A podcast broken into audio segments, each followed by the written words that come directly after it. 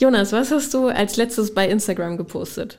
Ähm, da muss ich mal nachgucken. Es ist, glaube ich, gar nicht so lange her, aber wir beide waren mal äh, beruflich unterwegs beim gucken, ob gewisse Örtlichkeiten barrierefrei sind. Und da waren wir hier in Berlin im Theater des Westens, ein sehr altehrwürdiges äh, Gebäude. Und dort äh, haben wir natürlich auch geguckt, ob es barrierefreie Toiletten gibt. Und es gab auf der Herrentoilette über den Urinalen gab es geschwungene Lampenleuchter und ähm, das hat mich irgendwie so ein bisschen daran erinnert an das Lied meine Oma hat einen Nachttopf mit Beleuchtung. Die waren irgendwie da drüber angebracht mhm. und es sah komplett ulkig aus. Und äh, davon habe ich ein Foto gemacht und das auf Instagram gepostet. Und du? Okay. Bei mir müssen wir ähm, einige 10.000 Kilometer östlich gehen. Es ist eine, nein, westlich, westlich natürlich. Äh, es ist eine kleine Kommt Stadt drauf an, ne? In Kanada, doch von uns, ja, von uns aus gesehen. In Squamish, ähm, da war ich diesen Sommer und äh, dort gibt es eine barrierefreie Hängebrücke und ich äh, bin da drauf im Rollstuhl und äh, mein Mann hat dieses Foto von mir gemacht und es ist sehr schön, möchte ich sagen. Und bei dir, Raul? Ich bin ja einer dieser Menschen mit Behinderungen, die nichts anderes machen, als über das Thema Behinderung zu posten. Und mein letzter Post ist, um genau zu sein, von vor zwei Tagen auf Instagram. Wenn dir das Wort behindert schwer über die Lippen kommt, dann darfst du dich sehr gerne darüber informieren, was Ableismus ist. Die neue Norm. Eine Sehbehinderung, zwei Rollstühle oder drei JournalistInnen. Juditha Smikowski, Jonas Karpa und Raul Krauthausen sprechen über Behinderung, Inklusion und Gesellschaft. Ein Podcast von Bayern 2. Herzlich willkommen zu die neue Norm, dem Podcast. Menschen mit Behinderung bei Social Media. Ja, auch das gibt es. Und wir möchten heute über Social Media reden, über InfluencerInnen, ob das vielleicht auch sogar das richtige oder schöne Wort ist, InfluencerInnen mit Behinderung bei Social Media. Wir möchten darüber reden, wie barrierefrei sind die sozialen Netzwerke Instagram, Twitter und Facebook oder auch TikTok. Und ähm, was für Chancen ergeben sich dadurch für Menschen mit Behinderung einfach sichtbar zu sein in unserer Gesellschaft? Und müssen Menschen mit Behinderung immer auch dann aktivistisch unterwegs sein und ihre Reichweite nutzen und Menschen ohne Behinderung aufklären über Ableismus und Barrierefreiheit. Darüber sprechen wir heute und äh, mir gegenüber sitzen Judith Smikowski und Raul Krauthausen. Hallo. Hi. Mein Name ist Jonas Karper. Wir haben eben schon so ein bisschen über unseren letzten Instagram-Post gesprochen. Mir ist dabei aufgefallen, dass während du, Judita, ein Urlaubsfoto gepostet hast, ich ein Foto von einer Toilette und Raul wiederum ähm, ja eher die Person ist hier im Raum, die dann aktivistisch unterwegs ist. Also du nutzt deine Reichweite und man muss es sagen, du hast 106.000 FollowerInnen bei Instagram. Da komme ich mit meinen 291 nicht so nah dran. Ich werfe noch 887 in den Raum. Respekt. Aber du nutzt diese Reichweite, um aufklärisch unterwegs zu sein. Ja, ausschließlich. Ähm, oder ab und zu mal irgendeine Blödelei zu posten. Das ist aber schon so eine Idee seit über zehn Jahren von mir, wo ich gesagt habe, okay, wenn ich schon Social Media Accounts betreibe, dann möchte ich eine Minute am Tag den nicht behinderten Menschen, die mir folgen, den Einblick in das Leben eines behinderten Menschen geben, beziehungsweise das, was behinderte Menschen ähm, vielleicht bewegen könnte. Und ähm, ja, mit der Zeit wurde das halt immer mehr Inhalt. Man beschäftigt sich ja dann auch immer mehr mit dem Thema als Aktivist in dem Bereich. Und ähm, die Ideen gehen nicht aus. Aber so viel gehört vielleicht auch zur Wahrheit dazu. Das, was ich auf äh, Social Media poste, auch wenn es mal emotionale Sachen sind, dann braucht man sich um mich keine Sorgen zu machen. Es gibt eine Art öffentlichen Raul Krauthausen und einen privaten Raul Krauthausen. Es ist sehr selten, dass äh, ich das wirklich super Private in die Öffentlichkeit trage. Aber bist du inzwischen eine Kunstfigur? Nein, das nicht, weil ich, ich lüge ja nicht oder ich erfinde ja nichts, sondern es sind schon auch Dinge, die mich in meinem Leben bewegen. Aber ich möchte jetzt nicht, dass die Leute ungefähr wissen, ähm, wie es mir aktuell emotional gerade geht. Mhm. Bei mir war es so, dass ich mit Instagram zum Beispiel angefangen habe, weit bevor ich meine Behinderung erworben habe. Und ich kann mich noch daran erinnern, dass der erste Instagram-Post war immer, dann ähm, wurde einem vorgeschlagen, das Bild zu nehmen, was man als, als Profilbild genommen hat. Und ich habe mich damals entgegen dazu entschlossen, nicht auf Instagram als Person sichtbar zu sein. Und das ziehe ich bis heute durch. Es gibt bei Instagram kein einziges Foto von mir, zumindest in den Beiträgen, wo ich selber zu sehen bin, sondern ich habe mich wirklich darauf reduziert, nur ja, Bilder von Toiletten oder von, von verlassenen Orten oder. Je öfter du das betonst, desto mehr überlegt man sich, hm, was steckt dahinter? Ich, ich, ich weiß es wirklich nicht. Ich mache viele Fotos äh, von verlassenen Orten auch und ähm, oh. das sind äh, vielleicht dann eben auch verlassene Örtchen. Ich weiß es nicht, aber bei dir, Juditha, du hast, bist ja zumindest irgendwie auch noch sichtbar, aber weniger aktivistisch. Ja, also äh, mir kann man gerne für meine Pflanzen folgen, die werden sich freuen. Also ähm, davon poste ich immer mal wieder etwas. Natürlich auch im Urlaub. Ich bin so die typische Instagramerin, die im Urlaub schöne Bilder postet, um irgendwie die anderen eifersüchtig zu machen. Aber ja, will ich eigentlich gar nicht. Aber ich freue mich dann einfach, dass ich im Urlaub bin und schöne Dinge sehe.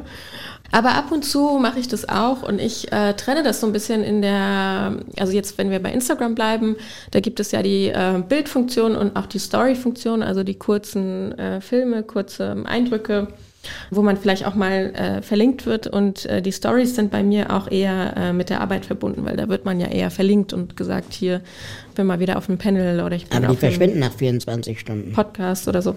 Ja, aber ich habe das auch in meinen Highlights. Die Highlights sind ja so das, was man so anpinnen kann, ja. was ich so mache. Ich glaube, wenn man auf mein Profil geht, wird man schon irgendwie eine Idee bekommen, dass ich nicht nur zu Hause sitze und Pflanzen habe.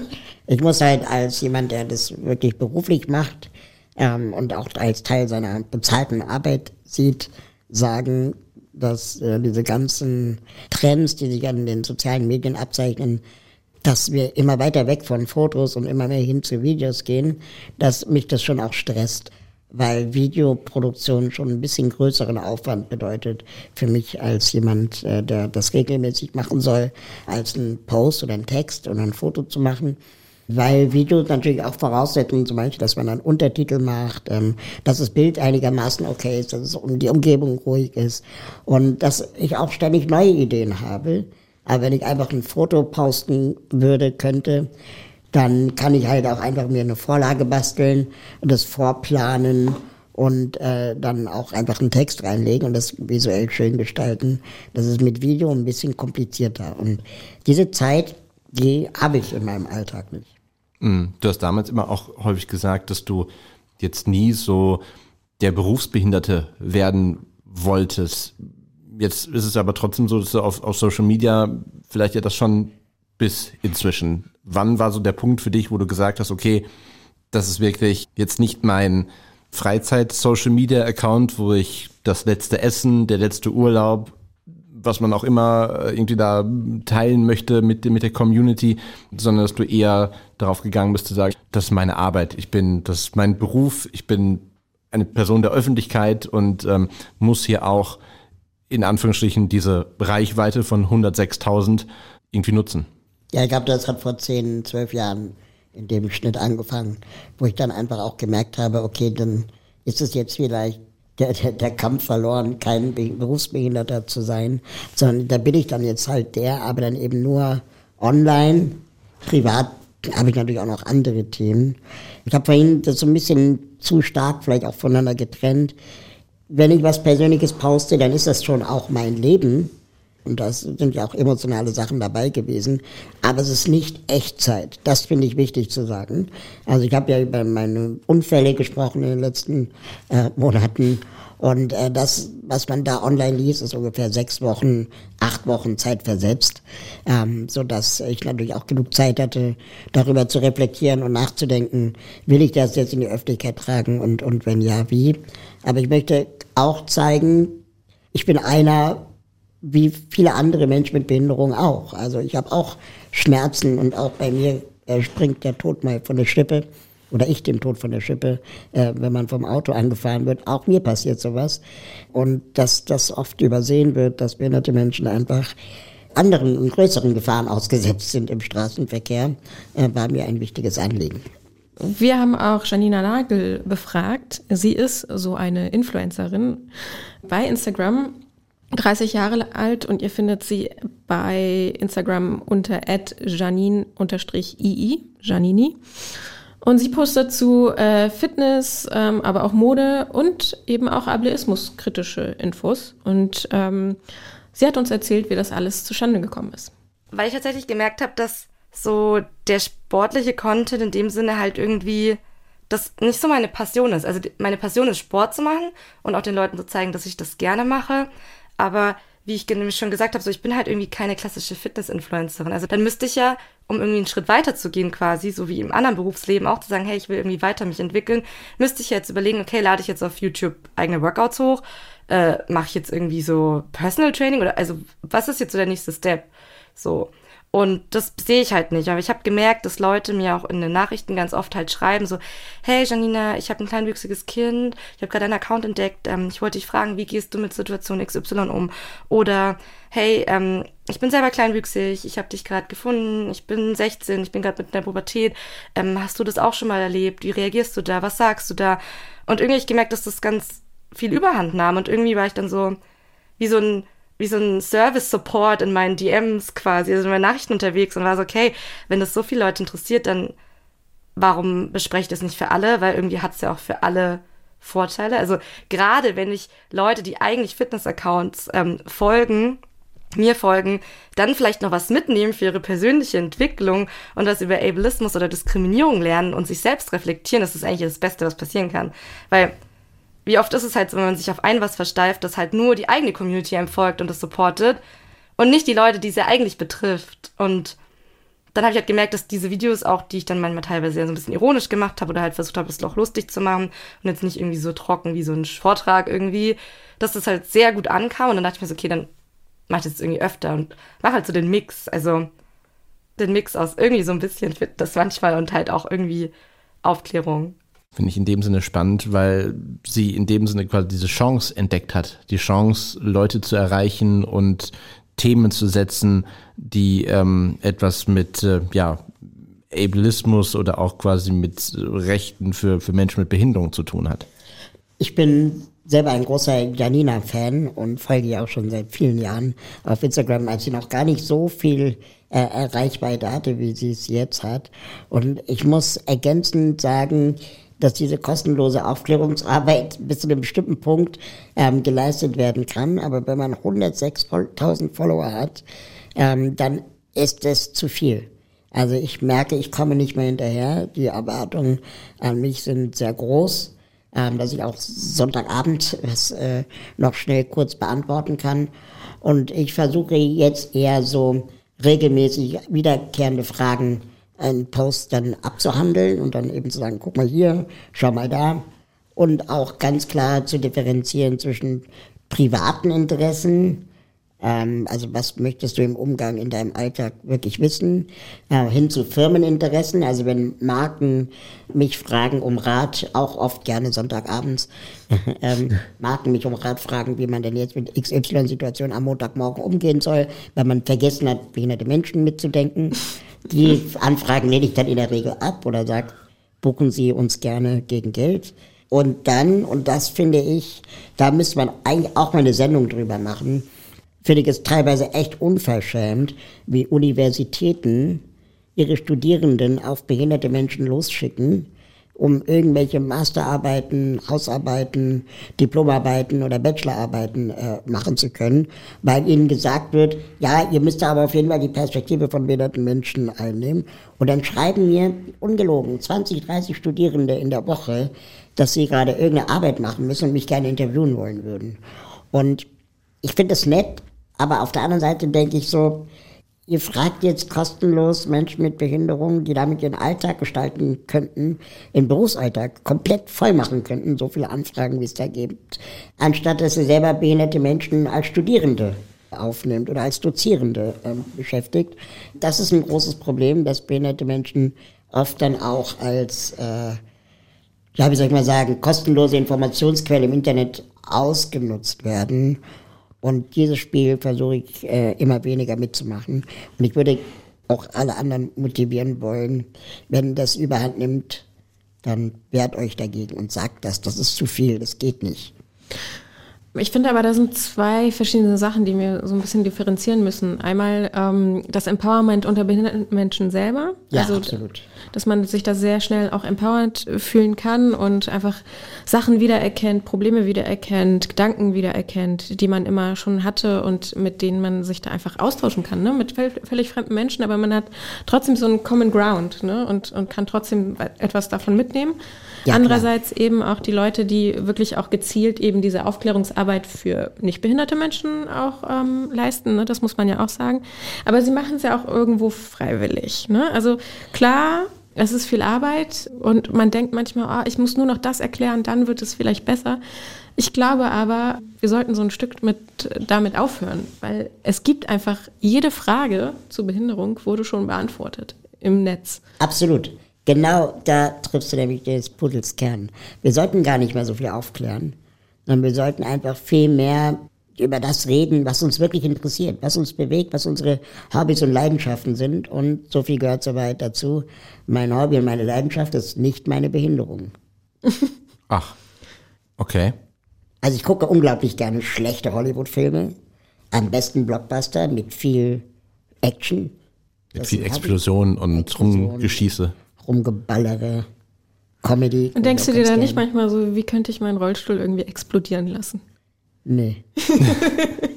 Warum? Ja, ja, macht keinen Sinn. Nee. Ich interessiere mich unglaublich gerne für Technik. Ich würde unglaublich gerne mal über Technik reden. Lego-Technik? Lego-Technik, Computertechnik, Autotechnik, Mobilitätstechnik, alles Mögliche. Bin Technik großartig, bin sehr interessiert. Aber mir fällt auf, ich habe eigentlich kaum Hobbys. Ich finde, da könnten wir das, das um, um, um, dich mal, um dich mal. Ich glaube, das schneiden wir raus. Ja. Um dich mal selber zu zitieren, welche Folgenideen wir immer quasi haben. Ich finde, das ist ja ein, ein Punkt, ähm, was für Hobbys wir haben. Ich meine, wir haben schon häufig über, über, über Pflanzen ja auch gesprochen und Eine über. Podcast-Folge über Schlösser. Pflanzen.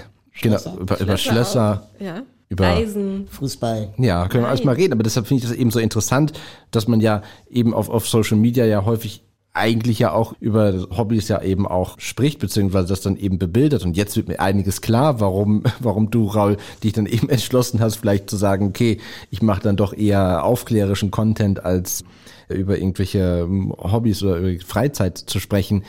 Die ganzen Social Media Accounts, über die wir sprechen im, im Laufe dieser Sendung, auch unsere eigenen natürlich, haben wir euch auf jeden Fall noch mit unseren Show Notes verlinkt auf www.dieneuenorm.de. Und wir haben nicht nur mit Janina Nagel gesprochen, sondern auch mit äh, Lydia Zubeck. Die ist, sie ist blind und äh, ist auch auf Instagram unterwegs. Jetzt werden einige Leute auch vielleicht fragen, okay, ein Social Media Portal, was rein auf Bilder und Videos spezialisiert ist, warum sind dort ähm, ja auch blinde und sehbehinderte Menschen unterwegs. Aber auch ja, das sind sie und wir werden später im Verlauf auch nochmal über Barrierefreiheit sprechen. Und sie ist auch ein bisschen aufklärisch unterwegs und postet ab und zu ja so Barrieren aus dem Alltag, auf die sie stößt. Zum Beispiel taktile Blindenleitsysteme an Bahnhöfen, die direkt auf eine Wand zusteuern, wo die Tür zwei Meter daneben ist. Also solche Fails in dem Sinne oder dass zum Beispiel häufig die Müllabfuhr ihre, ihre Mülltonnen eben auf diese Leitstreifen stellt und das dann einfach ja Barrieren im Alltag sind für, für blinde Menschen. Sie ist aber der Meinung, dass es quasi nicht unbedingt so ist, dass Menschen mit Behinderung verpflichtet sind, diese Aufklärungsarbeit zu machen. Niemand muss Influencer sein. Das entscheidet jeder ganz alleine für sich. Ich zum Beispiel poste Sachen, die der Aufklärung dienen oder Sachen, die ich gefaltet, gebastelt oder gestrickt habe. Ich poste Dinge, die ich jedem erzählen würde. Also quasi Sachen, die ich eben mal über den Marktplatz rufen könnte. Ganz private Inhalte, da habe ich meine Grenze, die würde ich da nicht posten. Und so sind aber die Grenzen bei jedem Einzelnen eben unterschiedlich. Es gibt Leute, die eben jedes Essen, was sie gegessen oder gekocht haben, posten und es gibt andere, die posten vielleicht alle Monat mal was. Judith, du hast eben davon auch gesprochen, dass Social Media Accounts von Menschen mit Behinderung auch sehr ja, empowernd sein können für einen selbst, der eine Behinderung hat. Aber ist es dort dann nicht eben auch trotz alledem wichtig, gerade in eine sehr private Ebene zu gehen, also Empowerment über private Erfahrungen zu sprechen, das funktioniert ja nur, wenn man die Leute auch sehr nah an sich heranlässt. Ja, das stimmt, auf jeden Fall. Dafür gibt's ja vielleicht auch nochmal so Foren und Gruppen. Da kann man dann nochmal wirklich sehr Intimes äh, nochmal besprechen, aber auch äh, die Außensicht, die es schon gibt, äh, die hilft äh, manchmal auch schon sehr oder hat mir geholfen, ähm, wenn ich das gelesen habe. Und es ist auch eine Entscheidung natürlich von den Menschen jeweils, ne, was sie, was sie preisgeben. Und äh, sie geben dann eben auch viel Preis, aber es hilft einem so unendlich weiter. Und das wissen, glaube ich, die Leute auch. Und deswegen machen sie es. Mhm. Gleichzeitig, wir sagen ja häufig in unserem Podcast ja auch, dass jede zehnte Person in Deutschland hat eine Behinderung, aber wenn wir in unserer Gesellschaft gucken oder auch in unserem äh, Freundeskreis, dann haben wir ja selten so eine große Vielfalt oder man, man trifft so selten eben auf Menschen mit Behinderung im Alltag, weil es eben immer noch diese, diese Sondereinrichtungen gibt, wie Förderschulen, Wohnheime für Menschen mit Behinderung, Werkstätten für Menschen mit Behinderung.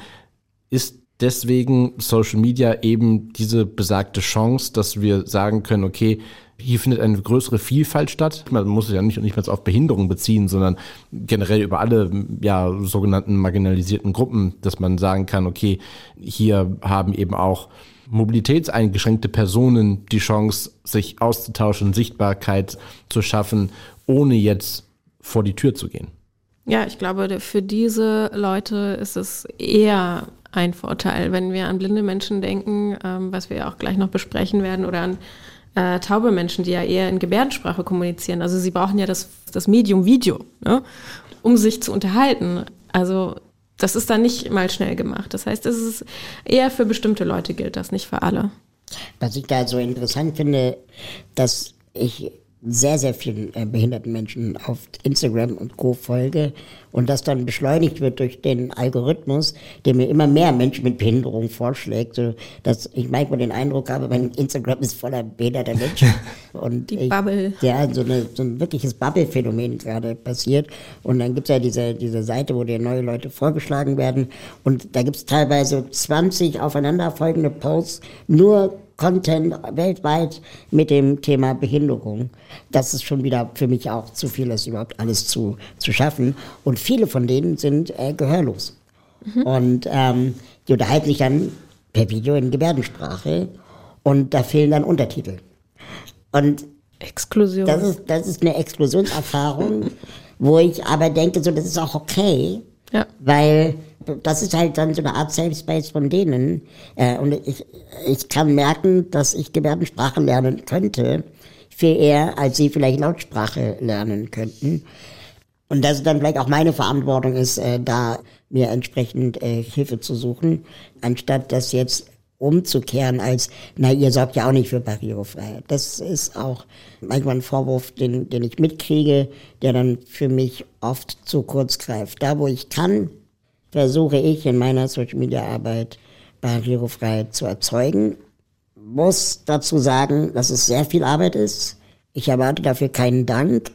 Es ist aber der Grund, warum ich zum Beispiel wenig Videos mache, weil ich dafür die Zeit nicht habe und die Untertitel zu erstellen. Deswegen mache ich gar keine Videos und mache dann eher Fotos oder Posts mit Bildbeschreibung. Mhm. Und die kann ich einfach leichter in meinen Arbeitsalltag integrieren wobei die Bildbeschreibungen auch sicherlich immer verbesserungswürdig sind. Ich weiß manchmal nicht genau, wie beschreibe ich das Bild. Ich bin einfach nicht besonders gut in Beschreibungen. Aber da gibt es ja gewisse Richtlinien. Genau, ähm, die habe ich mal mitgebracht vom äh, Deutschen Blinden- und Sehbehindertenverband. Die haben so vier Punkte aufgeschrieben, die wichtig sind bei der Bildbeschreibung. Zuerst die Pflicht. Also wie würdest du es ganz, ganz knapp jemandem am Telefon beschreiben, das Foto, ohne viele Details? Danach die Kür nennen sie das. Das heißt, dann auch so ein bisschen mehr, dass du es vor dem geistigen Auge wirklich auch hast und ein paar Details zu nennen. Dann ein Tipp auf klare Sprache achten und Fremdwörter vermeiden. Und die vierte Sache ist eben die eigene Meinung zurückzuhalten. Ne? Also wenn du so ein schwarz-weißes Bild hast eines Waldes und sagst, oh, das sieht ja mystisch aus, da könnte was passieren, dann ist das ja eine Interpretation und das sollst du eben nicht machen. Ja, also ich war in der Schule schon immer schlecht in Inhaltsangaben und Zusammenfassungen. das, äh, ich merke wirklich, dass mir das schwerfällt. Ich übe, ich übe und übe um jetzt nochmal das, das soziale Netzwerk zu wechseln und auf, auf Twitter zu gehen. Bei Twitter ist es jetzt ja so, dass man ja auch Bildbeschreibung machen kann, auch schon, schon ja länger. Aber jetzt immer quasi dann, wenn eine Bildbeschreibung hinterlegt ist, auf dem Bild so ein, so ein Label ist äh, alt, steht da, für Alternativtext. Und man kann sich das jetzt auch anzeigen lassen. Also nicht nur, wenn man quasi mit einem Screenreader drüber geht, kann man sich das äh, vorlesen lassen, sondern es ist quasi auch für ja nicht blinde Menschen sichtbar, was dort für ein Alternativtext hinterlegt ist.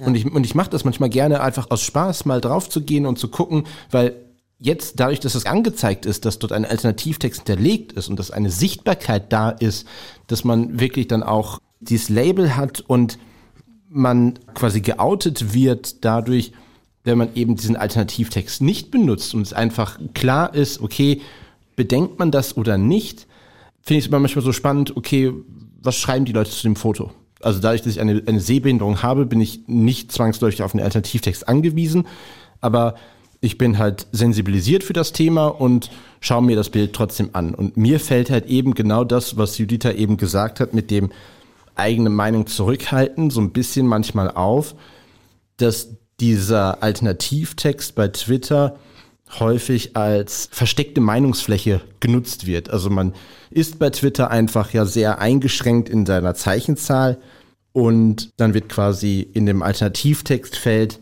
nochmal eine Message versteckt oder eben interpretiert oder einfach nochmal eine zusätzliche Meinung platziert. Und ich das finde ich problematisch. Ich habe mal einen äh, Post gemacht, wo ich eine Bildbeschreibung gemacht habe. Und als letzten Satz, wer diese Bildbeschreibung liest, bekommt von mir ein Buch geschenkt. Okay. Wollte einfach mit, diesen, mit dieser Bildbeschreibung mal testen, wie viele Leute das wirklich aktiv lesen. Mhm. Ja? Und ich habe 40 Bücher verschenken müssen. Von wie vielen Leuten, die dir, von wie vielen Leuten, die dir folgen? Das war jetzt auf Twitter. Okay. Das waren jetzt, keine Ahnung, wie viele Follower ich da habe. Ich weiß auch nicht, wie viele Likes dieser Tweet gemacht hat. Aber die 40 hat mich schon echt überrascht, dass es so viel ist. Und dass so viele Menschen das geklickt haben und gelesen haben. Sodass ich seitdem immer in jedem Post das mache. Also Bildbeschreibung, nicht Buchverlosung, sondern Bildbeschreibung. Und ähm, jetzt auch Twitter so eingestellt habe, dass es mich erinnert, wenn ich eine Bildbeschreibung gerade dabei bin zu vergessen, dass es dann so einen Alarm gibt, Mhm. Du musst erst die Bildbeschreibung machen, bevor du es posten kannst. Ja, das ist absolut sinnvoll. Ich finde das auch so ein wichtiges Zeichen von Twitter und, und sowas äh, von Disability Mainstreaming, ne? Also dass Behinderung wirklich auch mitgedacht wird. Und ich bin natürlich auch diejenige, die sich immer diese Alttexte dann nochmal durchliest. Ja. Und bin dann auch immer äh, regelmäßig enttäuscht, wenn äh, Accounts, die ich wirklich sehr, sehr lieb habe, ähm, einfach bei GIFs, ähm, ja, das ist dann diese, diese automatisch generierte, der, der Alternativtext genau. sozusagen. Also dieses äh, Cartoon-GIF oder so steht dann da. Also und dann steht da nicht, es ist eine Ente, die irgendwie davon rast oder so. Und das enttäuscht mich immer so, weil ich mir denke, oh, die haben jetzt auch Alternativtext gemacht. Nee, haben sie eben nicht. Genau, bei Instagram sind die noch bei weitem nicht so weit. Da muss man wirklich dann in, wenn man etwas postet, in erweitere Einstellungen gehen, ganz nach unten scrollen, dann ist da Thema Barrierefreiheit und also das ist wirklich schwer zu finden. Generell ist aber auch nochmal der Hinweis, wenn man Alternativtexte benutzt, also bei Twitter steht es ja quasi auf dem Foto nochmal groß dieses Label alt, wenn man sich aber sonst in sozialen Netzwerken bewegt, wo man eben den Alternativtext nicht auslesen kann, wenn man jetzt nicht gerade die Voice-Over-Funktion am Smartphone benutzt oder einen Screenreader am PC, dass man trotzdem nochmal ein Statement abgibt, dass man den Alternativtext hinterlegt hat. Entweder ist es so, dass man den Alternativtext nochmal bewusst darunter schreibt, was, wie gesagt, wir eben ja auch schon von so einem gewissen Empowerment oder Aufklärung gesprochen haben, dass eben auch Menschen, die nicht darauf angewiesen sind, trotzdem sehen, okay, wie wird das beschrieben? Weil wir bekommen ja häufig Fragen und deshalb muss ja auch der Deutsche Blinden- und Sehbehindertenverband das auch nochmal immer wieder erklären, was ein Alternativtext bedeutet, weil es einfach keine guten Beispiele ist, weil es halt nicht in der Öffentlichkeit stattfindet, sondern ja eher ein, ein Hilfsmittel ist, was versteckt ist. Und deswegen entweder den Alternativtext nochmal posten oder halt durch das äh, Zeichen Ausrufezeichen und ein großes B, was man häufig in Social Media eben auch sieht, was nochmal ein Zeichen ist, dass hier ein Alternativtext hinterlegt wurde. Das ist nochmal, man, man sieht ihn dann zwar nicht, aber es ist nochmal ein, ein Zeichen, dass quasi bei diesem Post daran gedacht wurde. Und das finde ich ein, ähm, ja, einen, einen guten Weg, nochmal einfach ein, ein persönliches Statement einfach zu setzen. Ich würde auch noch vielleicht ergänzend sagen zu Judita, ähm, dass es ja diese automatischen Bildbeschreibungen gibt äh, von Instagram und Facebook, glaube ich, die bieten das jetzt an. Das ist totaler Crap. Also das, mhm. ja. das funktioniert überhaupt nicht. Und ähm, wir müssen auch so ehrlich sein, dass diese Automatisierung, ähm, die ja dann diese Technologien anbieten, äh, nicht die Lösung sind. Es gilt auch für Untertitel. Ja. Also wenn wir Videos produzieren und dann oder Podcasts machen und dann durch irgendeine Software automatische Untertitel generieren lassen, da ist sehr, sehr, immer noch sehr, sehr viel Müll drin, äh, den man dann korrigieren muss, äh, beziehungsweise spezifizieren muss, um ausführlicher und besser zu sein. Es reicht nicht, einfach die automatisch generierte Datei irgendwo hochzuladen äh, oder zu posten, sondern das bedarf schon eines menschlichen Schritts der Korrektur und der Redaktion. Mm, und da möchte ich eigentlich auch alle Menschen, die Medien betreiben, äh, größere äh, Reichweiten haben, für sensibilisieren, dass es eben nicht mit diesem einen Schritt getan sein darf, weil das fühlt sich dann für viele Menschen, die es nutzen, erst recht an, wie ähm, nicht ernst gemeint, nicht zu Ende gedacht, äh, sondern einfach eher so, ja, so als, als Pflichtaufgabe abgehakt. So ähnlich wie die hässlich rangeklebte Rampe an einem Neubau, äh, anstatt Barrierefreiheit von Anfang an mitzudenken.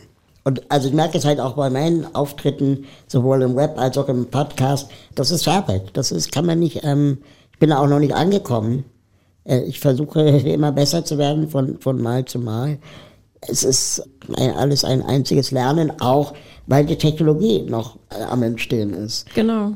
Da, das meinte Janina Nagel auch zu mir, dass sie eben auch so Firmen wie Meta, ne, also der, der Mutterkonzern von Facebook und Instagram, eben da auch äh, in der Pflicht sieht, besser zu sein. Ich meine, sie bieten ja schon sehr, sehr viele Hilfen an, dieses Automatisierte, aber da kommt halt eben auch sehr viel Kauderwelsch noch raus. Ja. Und deswegen hat sie uns erzählt, wie sie es macht.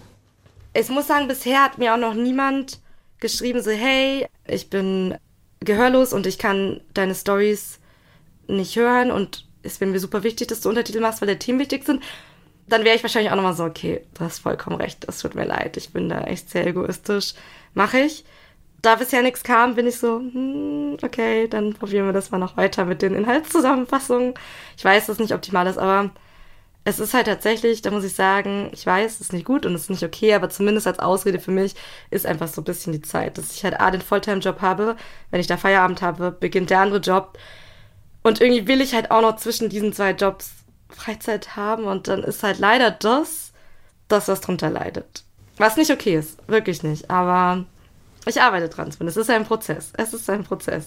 Da muss ich eben auch sagen, wer transkribiert denn bei Instagram Stories jedes Wort? Also Inhaltszusammenfassungen sind doch eigentlich ganz normal, wenn ich sie konsumiere, oder? Ja, es, es kommt darauf an, dass man, also man transkribiert jetzt nicht äh, jedes Ä und M, aber es ist schon eher das gesprochene Wort statt Schriftsprache. Und natürlich hat Janina Nagel recht, das ist ja das, was, was Dora auch schon gesagt hat. Es ist Arbeit und aufwendig, aber ich persönlich würde jetzt das, das Argument, bislang hat sich noch niemand beschwert, nicht gelten lassen. Ich finde genauso wie wir ja den Ansatz haben, das Eigentum verpflichtet, finde ich auch, dass eine gewisse Reichweite verpflichtet. Also wenn ich schon InfluencerInnen bin oder beziehungsweise auf Social Media eine große Reichweite habe, dass auch mit ein Zweitjob oder Nebenjob für einen ist, ist es auf Barrierefreiheit zu achten, ist immer wichtig. Aber ich finde, dieses, bislang hat sich noch niemand beschwert, ist so, so ein bisschen, wir, wir brauchen keine Rampe vor unserem Café. Es war sowieso noch nie ein Rollstuhlfahrer in hier.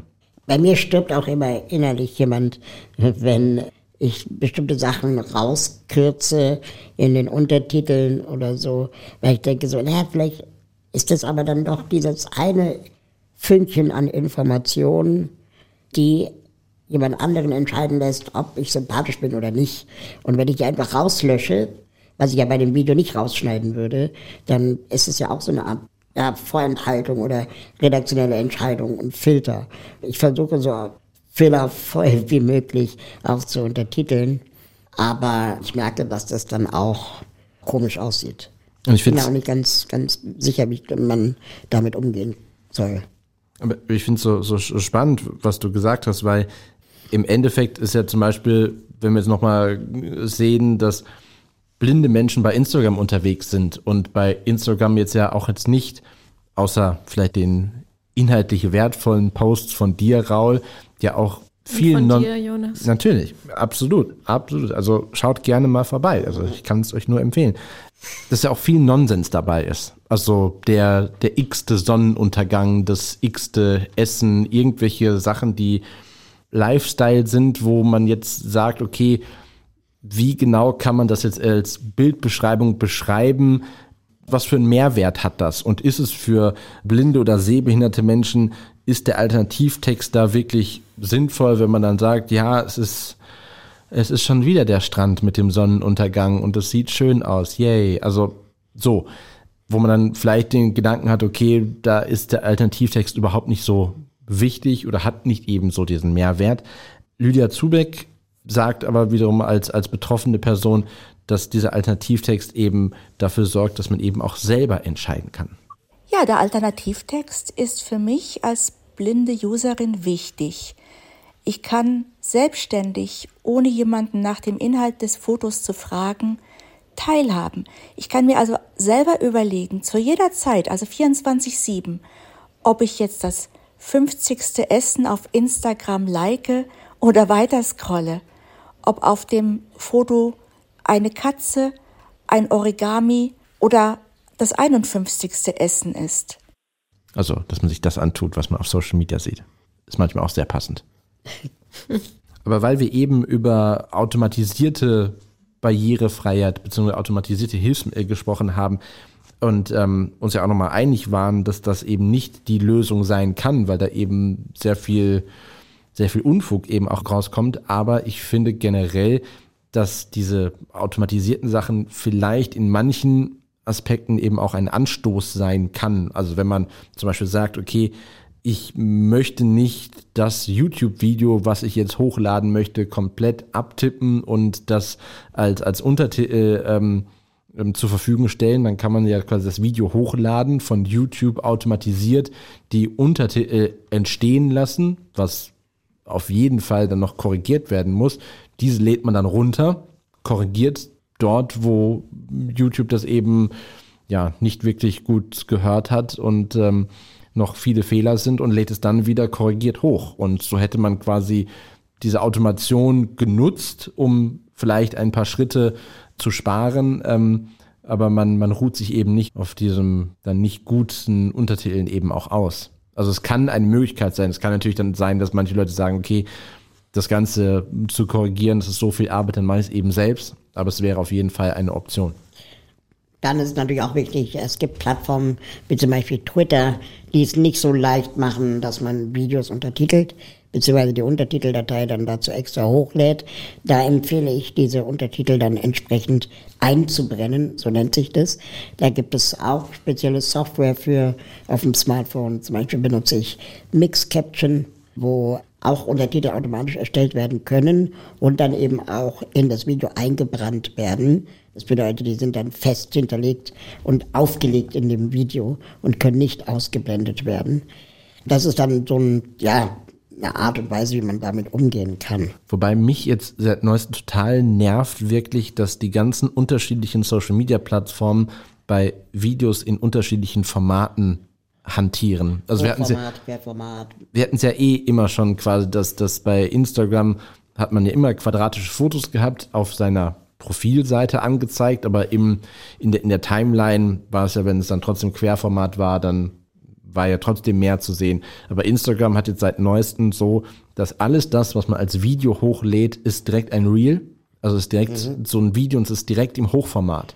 Heißt also quasi, auch wir machen es ja so, dass wir nach dem Podcast nochmal ausgewählte Stellen auf unseren Social Media Kanälen bei äh, ja, Facebook, Twitter und Instagram posten und bei Facebook und Twitter nehmen wir das quadratische Format, weil das einfach sehr gut passend ist und man alles sehen kann. Wenn wir das aber wiederum dann bei Instagram hochladen würden, würde das aufgrund des Hochformats links und rechts abgeschnitten und du siehst die Untertitel nicht mehr. Also quasi dieses eingebrannte Untertitel ist auf der einen Seite, finde ich, immer total gut, aber sobald du quasi einen Formatwechsel hast, kannst du es vergessen. Ja, wobei ich bin jetzt nicht sicher, vielleicht bin ich da ein bisschen zu optimistisch.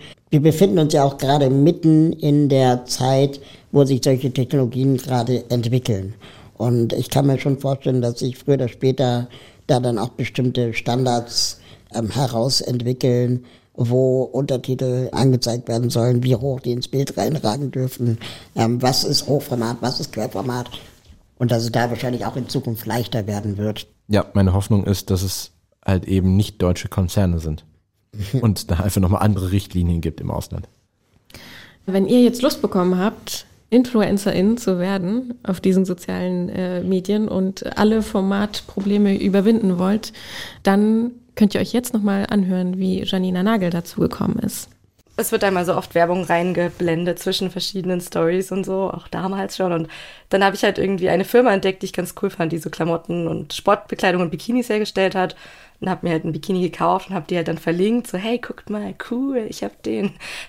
Und dann haben die mir halt geschrieben, so hey, Janina, wir würden das Foto gern verwenden, können wir das reposten? Und ich so, ja. Dann ist aber ewig nichts passiert und irgendwann bin ich mal in mein Instagram so drei, vier Wochen später und sehe auf einmal so, wow, was ist denn hier passiert? So, da hatte ich keine Ahnung, vielleicht knapp 1000 Follower oder so und davon war die Hälfte wahrscheinlich irgendwelche Bots oder so. Also und dann war so auf einmal so ganz viel Zuspruch, Anfragen. Ich so, Gott, was denn los? Dann habe ich gesehen, dass sie auf ihrem Feed quasi gepostet haben und dass der Zuspruch der Community halt richtig gut war. Also halt klar, so das Klischee, Bikini muss jetzt von so einer durchtrainierten Model, schlanken Person präsentiert werden, so ein bisschen durchbrechen, sondern ich als kleinwüchsige Frau stehe da und zeige den Bikini, der halt auch mir passt. Und ähm, das fanden halt alle ganz cool. Und die Kommentare waren irgendwie viermal so viel wie bei allen anderen und also nur positiv und dann wurde mir quasi die erste Kooperation angeboten in dem Zusammenhang und dann habe ich so langsam versucht, das ernst zu nehmen und verstanden, okay, da kann ich auch ein bisschen mehr mitmachen und vielleicht auch die eine oder andere Korb angenommen, wo ich im Nachhinein denke, oh Gott. Das ist aber auch das, was sie anspricht, ist auch nochmal, dass auf Social Media inzwischen ja auch sehr gegen den Lokismus vorgegangen wird, also quasi gegen gewisse Schönheitsideale, dass ähm, die Social Media Kanäle immer mehr versuchen, immer mehr real zu werden, also authentisch zu werden und jetzt äh, es nicht mehr um das perfekte Foto geht und so wie sie sagt, quasi den vielleicht den Normkörper zu haben, sondern ähm, dass eben diese, diese Vielfalt auch immer mehr ankommt. Juditha, welches Unternehmen müsste dich fragen, äh, ob sie ein Foto verwenden wollen würden, dürften, oh. damit du anfangen würdest? Also, ich würde mich ja, ja, Kooperation, also. Gardena. Solche Sachen, genau. Irgendwie die, die tollsten selbstbewässernden Töpfe. Ceramis. Ein, ein Exklusiv-Abo auf neue Pflanzen, die so noch vor, vor den Öffnungszeiten so, dass ich mir das angucken kann und einfach nehmen kann, was ich möchte. Schweirob. Dann ein 2000. Dann ähm, die ganzen Rollstuhlfirmen, dass die mir endlich mal einfach so einen neuen Rollstuhl sponsern und ich probiere den natürlich nur für sie aus. Und dann aber wieso einfach so? Du, es steht dir doch zu. Ja, aber man muss ja den, den Weg über die äh, Behörden und Krankenkassen gehen und das ist ja ein steiniger Weg. Krankenkassen-Influencerin. Ja, aber das klingt nicht so cool. Ja, stimmt. Ähm, deswegen, also ich würde mich da, glaube ich, eher auf Pflanzen beschränken und Reisen. Da hatten wir ja auch unsere Kollegin Adina Herrmann ja mal hier und sie hat ja auch darüber erzählt, dass sie quasi auch auf Reisen eingeladen wird ne? und dann Aber auf Social Media darüber berichtet. Was ich gerade so ein bisschen mit hadere, setzt Influencer in sein voraus, dass man dafür bezahlt wird? Oder ist man Influencerin nicht auch schon, wenn man bestimmte Themen, sagen wir mal, repräsentiert. Also ja. äh, muss da eine Bezahlung von einer großen Firma im Hintergrund stehen oder bin ich nicht auch schon Influencerin, wenn ich für ein Thema überhaupt einstehe? Mm. Und dann habe ich grundsätzlich aber ein Problem mit dem Wort Influencer, weil... Das erinnert dich an Grippe. Nee, äh, ja auch, aber es klingt auch so ein bisschen nach... Ähm, nach Propaganda oder so, ne? Also irgendwie, dass, dass ich jemanden manipulieren will, ähm, Gedanken einpflanzen. Genau. Ja. Und, und das will ich ja gar nicht, sondern ich möchte einfach nur meine Perspektive zu einem Thema aufzeigen. Und so wie halt, keine Ahnung, Christian Drosten, ich für mich auch kein Influencer ist, sondern einfach Virologe, bin ich vielleicht kein Influencer, sondern Aktivist für Inklusion und Barrierefreiheit. Und äh, wen es interessiert, kann es gerne lesen. Wen es nicht interessiert, kann gerne weitergehen. Mhm. Auf jeden Fall, du setzt dich ja für eine Sache ein, du erhoffst, ähm, viele Menschen darüber zu erreichen und dass die das zum Umdenken bewirkt. Also ja. Wobei ich auch schon bezahlte Kooperationen gemacht habe. So viel gehört zur Wahrheit. ähm, aber auch nur raus. dann, wenn es sich auch wirklich mit meinem Leben, ja, wie soll ich mal sagen, im Einklang befindet. Also Aufzüge. Ich habe einen Aufzug bei mir in der Wohnung. Und da habe ich mal ähm, für eine Videoparty gestanden. Und das auch schon, weil ich von dem Produkt überzeugt bin. Er funktioniert. Er funktioniert, genau. Das, das was Aufzüge tun sollen. Wenn ihr dieses Posting sehen möchtet von Raul, dann folgt uns auch gerne auf äh, unseren Social Media Kanälen. Die haben wir, wie gesagt, in unseren Show Notes auf www.dieneuenorm.de verlinkt und dort findet ihr auch nochmal alle anderen Social Media Kanäle, über die wir heute gesprochen haben. Und wenn ihr Tipps habt persönlich, was gute Social Media Kanäle sind, denen man auf jeden Fall folgen sollte, dann schreibt sie uns gerne. Entweder eine Mail an podcast.dieneuenorm.de oder dieneuenorm.bayern2.de. Und wenn ihr euch wünschen würdet, dass wir mal eine Podcast-Folge zum Thema Was sind unsere Hobbys zum Beispiel machen würden, dann Ein Pflanzenpodcast. ja, oder ein ja, Fußball-Podcast oder ein, jetzt kommst du, Raul, Technik. Technik-Podcast, genau. Dann können wir das ähm, auch gerne machen. Also schreibt uns gerne Themenvorschläge und äh, dann gucken wir mal, ob wir das vielleicht in Zukunft umsetzen und werden euch dann natürlich auf unseren Social-Media-Kanälen auf dem Laufenden halten. Das war die neue Norm der Podcast für diese Ausgabe und wir freuen uns, wenn ihr beim nächsten Mal wieder mit dabei seid. Tschüss. Tschüss. Tschüss.